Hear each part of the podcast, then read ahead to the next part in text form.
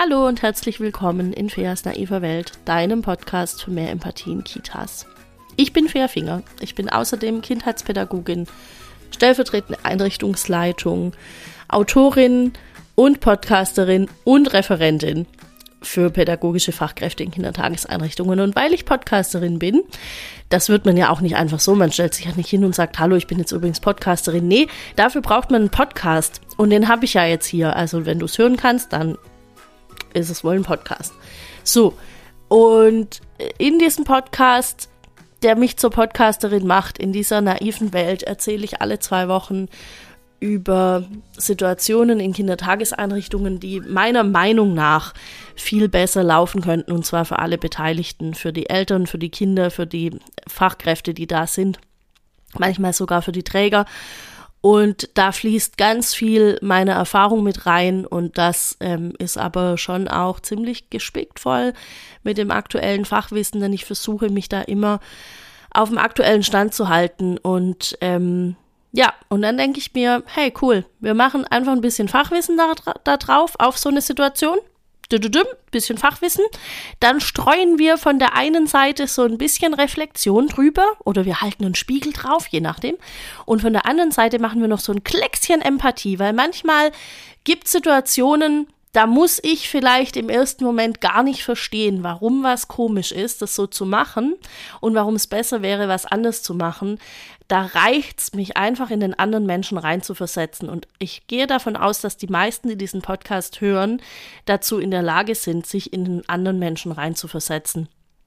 Ähm, und ja, deshalb passt es zu dem heutigen Thema sehr gut, nämlich mir haben einige geschrieben und haben sich, also wirklich einige, ich weiß, es ist so ein Influencer-Innen-Move zu sagen, ja, einige Leute haben mir geschrieben, dass ich liebe Influencer-Innen-Moves.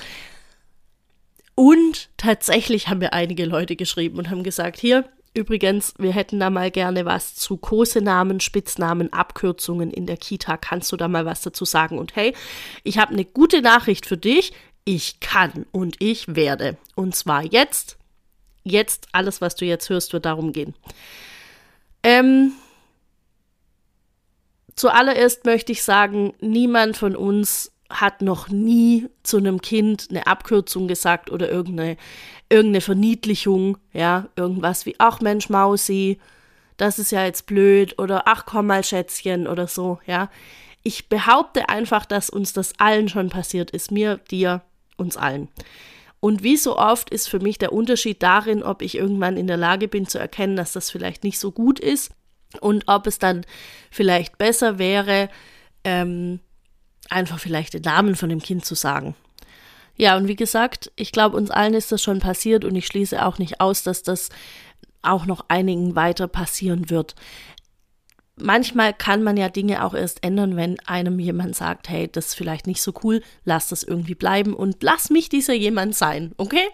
Ich möchte dir kurz erklären, warum, wenn du es nicht eh schon weißt. Ansonsten, wenn du es weißt, dann nimm das gerne als Bestärkung mit in dein Team, denn vielleicht hast du da Leute, die ähm, Kinder mit Verniedlichungen rufen oder ansprechen, für die vielleicht ganz bestimmte Kinder immer Schatz und Maus und Häschen sind und alle anderen sind vielleicht Tobias oder Ahmed. Ähm, ja, oder, oder auch andersrum. Ja, kann, es gibt auch das. Es gibt auch ähm, Annemarie. Ja, und oh, der Florian, das Schätzchen. Das kann alles passieren. Ähm, deshalb, also das eine oder das andere wird es wohl sein in deinem Fall und ich freue mich sehr, wenn du diese Podcast-Folge anhörst und wenn du dir so ein bisschen dann das mitnimmst. So, erstmal. Ähm, sind Verniedlichungen, Spitznamen und Abkürzungen eine schwierige Sache, weil Kinder gerade in der Kindertageseinrichtung, in dem Alter, in dem die da sind, ähm, ja noch ihre Identität bilden. Und Namen haben ganz viel mit Identitätsbildung zu tun. Da gibt es dieses Beispiel, das kennst du bestimmt auch, ähm, wenn, wenn Kinder ihren, zu, ihren Namen immer im Zusammenhang hören oder öfter in einem Zusammenhang hören, der äh, bedeutet, sie haben irgendeinen Scheiß gebaut, ja. So, Florian, komm jetzt zurück, zum Beispiel. Ähm, und ansonsten ist er halt immer Schätzchen. Ja, oder ach Mensch, da ist ja auch, das ist ja so ein netter, ne? So ein, ah, so ein goldiger, ja. so ein, so ein Knopf, so ein süßer, wie auch immer, ja. Die kriegen ja auch mit, wenn über sie gesprochen wird und wie über sie gesprochen wird, zum Beispiel. Das ist auch so ein Ding, sollten wir vermeiden. Das wird sich aber wahrscheinlich nie ganz vermeiden lassen und wenn's wenn wir es noch so sehr probieren. Ähm, das heißt, die kriegen es auf jeden Fall mit, wie über sie gesprochen wird und die kriegen auch Tonlagen mit, ähm, wie ihre Namen ausgesprochen werden ziemlich sicher. So wie wir das ja selber auch mitkriegen. Also ich glaube, das ist jetzt kein sehr weit hergeholter Vergleich zu sagen, ähm, ich merke schon auch, wie Leute über mich sprechen. Zum Beispiel. So, und das heißt, als allererstes wäre gut für die, für die Identitätsbildung sich darauf zu einigen, das Kind hat einen Namen bekommen und es wird bei diesem Namen mit, oder mit diesem Namen angesprochen, es wird mit diesem Namen gerufen. Ähm, und so weiter. Und zwar möglichst immer in einem freundlichen Ton. Das trägt zum Selbstwertgefühl eines Kindes bei, wenn sein Name in einem freundlichen, wertschätzenden, warmen Tonfall ausgesprochen wird und nicht in so einem Gebäffe, sage ich jetzt, also in diesem ja, so, das können wir uns, glaube ich, alle ganz gut vorstellen. Und dann ist das Ding mit der Identitätsbildung ja auch so, dass ein Florian was anderes ist als ein Flori oder ein Floh. Kann auch eine Floriane sein, eine Floh, ja. Oder ähm, dass, dass vielleicht ähm, eine, eine Anna Katharina was anderes ist als ein Prinzesschen. Oder eine Annie. Das sind einfach, das, das finde ich unheimlich wichtig zu verstehen, dass sich in Namen andere Dinge irgendwie verbergen. Und oft kriegen ja Kinder auch Namen, die eine Bedeutung haben in irgendeiner Form, vielleicht für die Eltern oder für die Familie. Und ähm, dann wird das irgendwie so, ja, plötzlich heißen sie dann ganz anders. Was es auch immer wieder gibt, das habe ich selber oft, oft auch erlebt, sind äh, Doppelnamen und dass dann quasi der äh, Rufname nicht der erste Name von dem Kind ist oder sondern der zweite Name und dann oder vielleicht eine Mischform, ja, gibt's auch. Und jetzt bin ich ja zum Beispiel stellvertretende Einrichtungsleitung in der Krippe und wenn ich dann ein Kind habe, wo ich mir nicht ganz sicher bin, wie wird dann der Name ausgesprochen, generell egal, ja. Wenn ich mir nicht sicher bin, wie wird der Name ausgesprochen oder wie wird der Name betont, dann frage ich das die Eltern und dann übe ich das, bis ich das richtig kann. Und ähm, also auch bei Nachnamen von Familien ganz klare Sache. Also es kann nicht sein, dass, dass es heißt, äh, ja, das ist mir zu schwierig auszusprechen, dann nenne ich halt jetzt äh, die, die und die Familie nicht so, wie sie heißt, sondern ich nenne die halt jetzt Familie Müller, weil das für mich einfacher ist. Was übrigens ein Ding ist, was passiert in Einwanderungsstellen, ich weiß nicht, ob du das weißt, das passiert wohl immer noch, dass ähm, ähm, Menschen flüchten aus anderen Ländern und die kommen hierher und dann sagen die hier, hä, den und den Namen, den gibt's ja hier gar nicht, ja, dann heißen sie jetzt anders. Oder dass Leute keine Papiere haben und dann haben alle am 1. Januar Geburtstag zum Beispiel, weil es hier irgendwie nicht so richtig klar war. Da bin ich mir nicht sicher, ob das noch passiert, aber ich weiß, dass das vor einigen Jahren sehr häufig vorkam. Und ähm, das mit dem Namen, das ist jetzt auch kein kein super altes Beispiel, lass es mal 20, 25 Jahre alt sein. Ich weiß jetzt nicht genau, wie, wie alt die Person ist, die mir da im Kopf schwebt. Ähm, aber auch wenn das vor 30 Jahren war, ist es noch nicht krass alt. So, das heißt, als allererstes gehe ich hin und frage die Eltern, wie wird denn ihr Kind angesprochen? Und dann kann es schon sein, dass eine Mama sagt, äh, ich nenne mein Kind, keine Ahnung, bin mit irgendeiner Abkürzung, ich möchte trotzdem, dass mein Kind von Ihnen so und so genannt wird. Und dann ist das zu respektieren und das ist auch nicht weiter zu, zu beurteilen oder zu werten oder wie auch immer, weil ähm, Kosenamen was sind, was meiner Meinung nach Eltern vorbehalten gehört. Das, ich finde, das ist auch ein Stückchen weit Präventionsschutz. Ich hatte eine Fortbildung bei einer Frau, ähm, ja, wie heißt jetzt dieses von Pro Familia, meine Güte, mein Kopf. Also, ich hatte eine Fortbildung bei einer Dame von Pro Familia und die sagte, diese Kosenamen, diese Verniedlichungen anzuwenden, das ist auch immer ein bisschen Täterinnensprache. Das heißt, Leute, die mir sehr nahe stehen, nennen mich vielleicht Süße oder Schätzchen oder Goldstück oder was auch immer, ja. Und Leute, die mir zwar, die mich mögen und die äh, mich respektieren, die nennen mich bei meinem Namen. Und das ist sowas, was mir irgendwie sehr klar wurde, dass ich so dachte, ja genau, wenn das Kind auf dem Spielplatz ist und dann kommt jemand und sagt, hey Schätzchen, dann denkt das Kind womöglich, ja, krass, die Person scheint mich ja wohl zu kennen, weil sonst würde das mich ja nicht Schätzchen nennen. Oder vielleicht kennt das Kind es aus allen sämtlichen Kontexten, in denen es sich bewegt, dass es halt immer irgendwie Süße ist oder Schätzchen oder was auch immer. Und dann ist es voll normal und dann ist da gleich so ein Vertrauensverhältnis da, was vielleicht sonst nicht da wäre, wenn jetzt jemand erstmal sagt, hey, wie heißt du eigentlich? Ähm, und dann kann das Kind immer noch sagen, sage ich dir nicht, weil wir dem Kind gesagt haben, sprich nicht, haben, sprich nicht mit fremden Leuten auf dem Spielplatz oder wie auch immer, ja. Also das war für mich irgendwie einleuchtend und der andere einleuchtende Punkt ist, wie gesagt, die Sache mit der Identitätsbildung und ähm, deshalb versuche ich immer, die Kinder bei dem Namen zu nennen, den die Eltern mir gesagt haben. Außer, es gibt eine Ausnahme, selbstverständlich, denn jeder Mensch hat ja das Recht, ähm, sich eine eigene Identität zu bilden. Und das heißt, wenn ich ein Kind habe, das mir sagt, hey, aber ich heiße nicht Marianne, sondern ich heiße, ähm, wie kann das Kind heißen? Merilu keine Ahnung, wie ich da drauf komme, ja, dann ist es halt das. Ähm, und das hängt auch damit zusammen, dass manchmal Kinder nicht die Identität haben und auch nicht zum Beispiel das Geschlecht haben, das ihnen bei der Geburt zugewiesen wurde.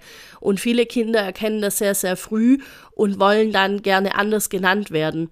Was jetzt nicht heißt, dass, ähm, dass das zwingend immer so, so sein muss, dass die jetzt mit ihrem ähm, mit ihrem Geschlecht nichts zu tun haben wollen oder mit ihrer Identität. Manchmal ist es auch einfach ein Ausprobieren. Also ich weiß, dass ich eine lange Phase in meiner Kindheit hatte ähm, oder auch noch, ja, als ich noch, als ich noch schon ein bisschen ein größeres Kind auch war, ähm, da wollte ich nicht Fia heißen. Da habe ich mir dann immer im Rollenspiel andere Namen gegeben und habe mir vorgestellt, was wäre das für eine Person und wie wäre ich, wenn ich jetzt so heiße wie der Name, den ich mir damals dann gegeben hatte.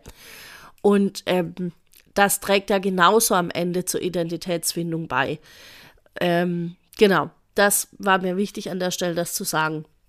Und dann ist es auch so, dass diese ganzen Verniedlichungen und Spitznamen und so weiter, dass das eigentlich immer unbeabsichtigte, also wirklich sind oft unbeabsichtigte verbale Grenzüberschreitungen.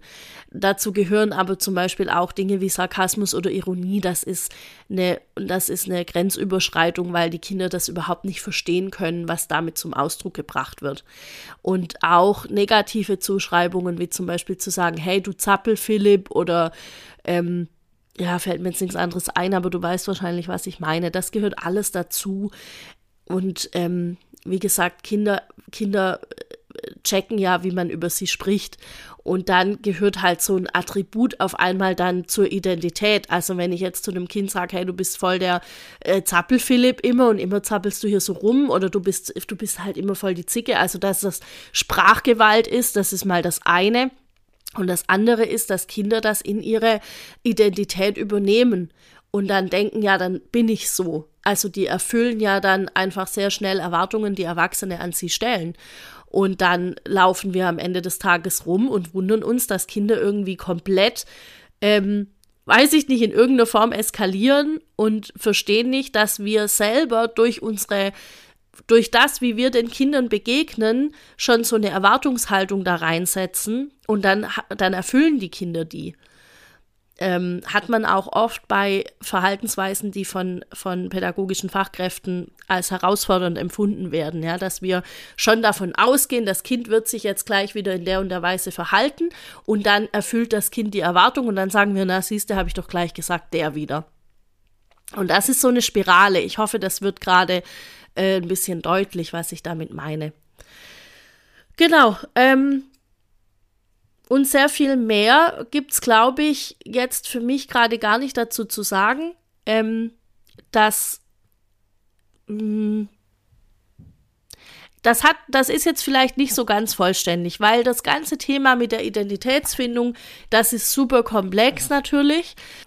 Und in dem Zusammenhang finde ich es auch wichtig zu sagen, dass Namen auch immer ein Stück weit mh, mm, nee, ich möchte es anders sagen. Namen sind auch oft verbunden mit Vorurteilen, die wir haben. Also so dieses, ah ja, der Kevin. Ja, wenn ich jetzt Kevin sage, hast du wahrscheinlich ein bestimmtes Bild äh, im Kopf, wie jetzt wohl ein Kevin ist oder eine Chantal. Das sind jetzt die Oberklischeenamen, ja.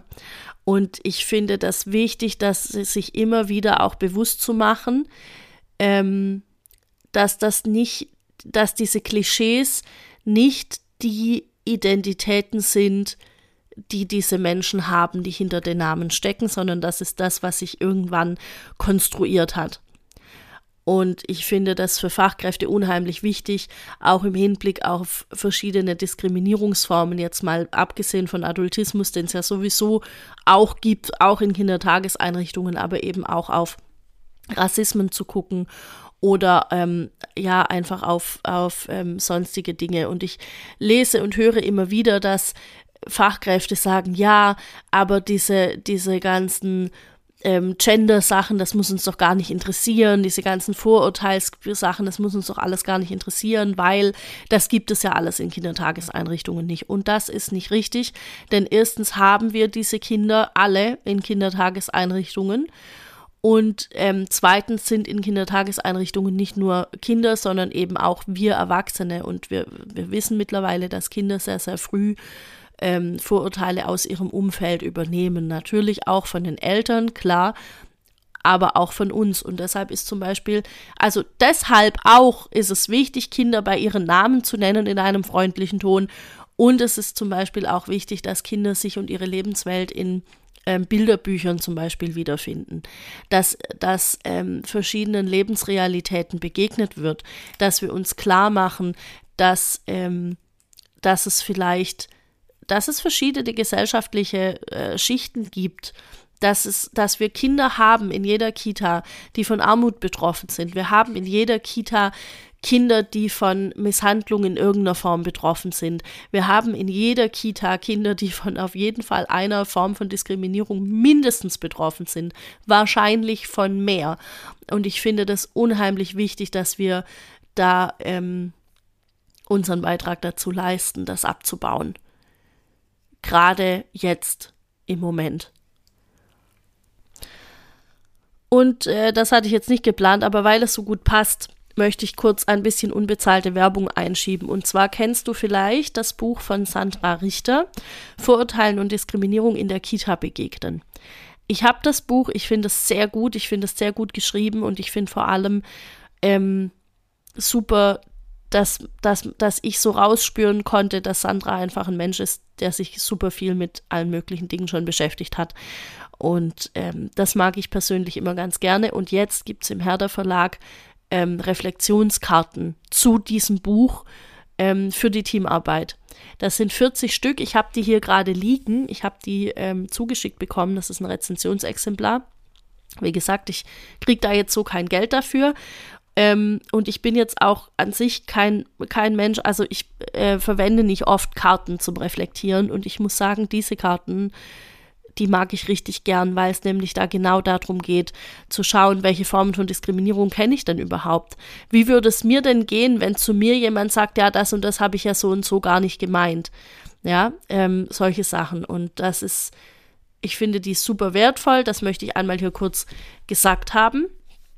Und dann möchte ich noch andere Dinge kurz anteasern. Der Werbeblock kommt ja hier immer am Schluss.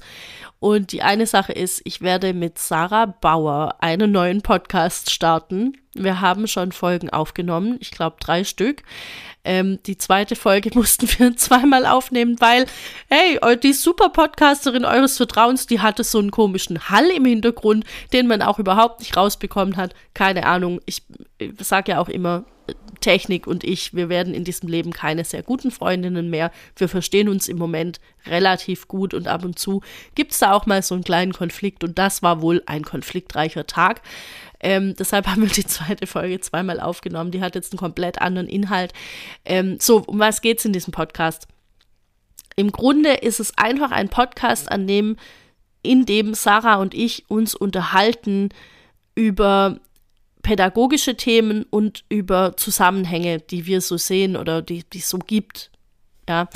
Ähm, das heißt, es kann um alles Mögliche gehen, alle möglichen gesellschaftlichen Themen, alles, was uns, uns, was uns, uns, was uns eben gerade so bewegt. Ähm, der wird heißen, Trommelwirbel, Pädagogik und Pinot. Keine von uns trinkt Pinot, aber wir finden dieses Wortspiel super. Und ähm, also ist es überhaupt ein Wortspiel? Keine Ahnung, aber es drückt einfach so ein bisschen aus. Es geht nicht nur um Pädagogik, es wird auch um andere Dinge gehen. Der Podcast ist noch nicht erschienen, aber ich sag euch, wann es soweit sein wird, auf jeden Fall. Und dann sind wir gespannt, ähm, wie euch das gefällt, was wir da so erzählen. Also wir sind, wie gesagt, drei Folgen haben wir schon aufgenommen. Spätestens in der dritten Folge ist richtig Deep Talk. Ähm, ja, das wird auf jeden Fall sehr spannend. Da freue ich mich drauf, dieses Projekt irgendwie zu starten, weil sich da ja doch einfach manche Dinge immer noch mal auch anders besprechen lassen, wie jetzt hier, wenn ich so alleine vor mich hinspreche. Und keine Sorge, die naive Welt wird es auf jeden Fall, also weiß nicht, ob du das Sorgen machst, aber falls du dir jetzt kurz Sorgen gemacht hast, nein, die naive Welt wird natürlich weiter bestehen bleiben. Das ist hier, ähm, das ist eins meiner ganz großen Herzensprojekte und ähm, ich bin super dankbar dafür, dass das jetzt schon seit fast vier Jahren so gut läuft und äh, dass die naive Welt immer HörerInnen noch dazu gewinnt und dass das so vielen von euch auch durchaus schon ähm, unterstützt hat, so viele von euch schon unterstützt hat und so vielen von euch weitergeholfen hat und ähm, dass es uns alles so ein bisschen in Verbindung bringt. Da bin ich wirklich sehr, sehr dankbar und auch ein bisschen stolz drauf. Genau, so, das war jetzt das. Ähm, ansonsten vielen Dank für alle Rückmeldungen, die mich zu meinem Buch erreicht haben bisher, Selbstaktiv statt fremdbestimmt. Ja, auf Seite 27 ist ein Druckfehler. Ähm, danke an alle, die das mir gemeldet haben. Ich habe das mittlerweile an den Verlag zurückgemeldet und es wird dann hoffentlich in der zweiten Auflage, wenn es irgendwann eine gibt, äh, nicht mehr drin sein. Das kann wohl dann noch geändert werden. Ähm, ansonsten, wenn du jetzt eine, einer der glücklichen Menschen bist, der oder die ein Buch mit Druckfehler auf Seite 27 hat, dann wirst du für immer sagen können, hey, das war die erste Auflage von Fias erstem Buch. Ich finde das auch was wert. okay, das war ein bisschen eingebildet. Ey, man möge es mir nachsehen. Okay, ansonsten, was gibt's noch zu sagen? Ich bin auf der Didakta dieses Jahr. Das ist äh, in, wenn du die Folge hörst, in zwei Wochen. Und zwar werde ich da sein Donnerstag und Freitag. Das heißt, wenn du Bock hast, mich da irgendwie zu treffen, dann schreib mir kurz über Insta. Wenn du dein Buch signiert haben möchtest, dann schreib mir gerne auch. Dann kriegen wir das bestimmt irgendwie hin. Ah, Buch, Buch, Buch und signieren und so weiter. Pass auf. Folgendes. Ich habe ja vor zwei Wochen in der Podcast-Folge schon gesagt, ähm, es wird eine Lesung geben im Kreis Ludwigsburg. Dafür gibt es jetzt den Anmeldelink. Wir haben noch Plätze frei. Ich weiß jetzt ehrlich gesagt nicht, wie viele. Ähm, mein letzter Stand war ich kann keinen Kopf rechnen. Also es sind auf jeden Fall noch Plätze frei. Das heißt, wenn du am 28. Februar 2024 abends in der, im Kreis Ludwigsburg unterwegs bist oder unterwegs sein möchtest, dann schau jetzt gleich in die Folgenbeschreibung. Da stelle ich den Link ein zur Anmeldung und dann melde dich bitte da an und dann freue ich mich sehr, dich da zu sehen. Wir werden ähm, also es wird so ein paar Snacks geben, es wird so ein paar Getränke geben. Ich weiß noch nicht, ob es alkoholische Getränke geben wird. Ich habe es immer nicht so mit alkoholischen Getränken, weil ich es einfach nicht so mag. Also wenn Pädagogik und Pinot wert, wäre der Pinot wahrscheinlich alkoholfrei. Ähm, das heißt, das habe ich noch nicht so richtig entschieden, das weiß ich noch nicht. Und dann ähm, wird es eine Art, also ich werde vielleicht was aus dem Buch vorlesen, das muss ich mir auch noch genau überlegen, aber es wird auf jeden Fall einen Rahmen geben, in dem wir uns da bewegen. Und ich werde mich vermutlich mit Saskia Franz, die das Ganze so ein bisschen ähm, organisiert, oder was heißt so ein bisschen, sie organisiert, ähm, werde ich mich dann unterhalten über das Buch. Und es besteht natürlich auch die Möglichkeit, mit mir dann da ins Gespräch zu kommen, in den Austausch zu gehen. Und vor allem besteht natürlich die Möglichkeit, mit allen anderen, die da sein werden, ein bisschen zu netzwerken. Und ich habe die Erfahrung gemacht, dass das super gut ist, sich auszutauschen mit anderen Leuten, zum Beispiel auf Fachtagen oder auf solchen Veranstaltungen wie jetzt meine Lesung, Schrägstrich, Buchparty, weil es geht auch darum, ein bisschen das ganze Ding zu feiern. Ich freue mich da wirklich sehr drauf. Ich freue mich, dich da zu sehen. Ja, ansonsten melde dich unbedingt zu meinem Newsletter an. Das geht jetzt auf meiner Homepage schwerfinger.de. Du bekommst dafür einen Leitfaden, mit dem du in drei relativ einfachen Schritten dein eigenes pädagogisches Handeln überprüfen kannst. Und ich bekomme quasi deine E-Mail-Adresse und wir beide bekommen, dass wir in Verbindung bleiben.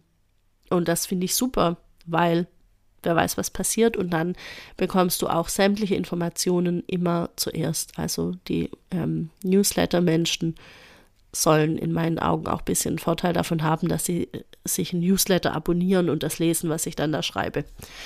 Genau, so, jetzt habe ich, glaube ich, fast so lange hier noch den Werbeblock gemacht, wie, äh, wie die Folge davor war, aber sei es drum.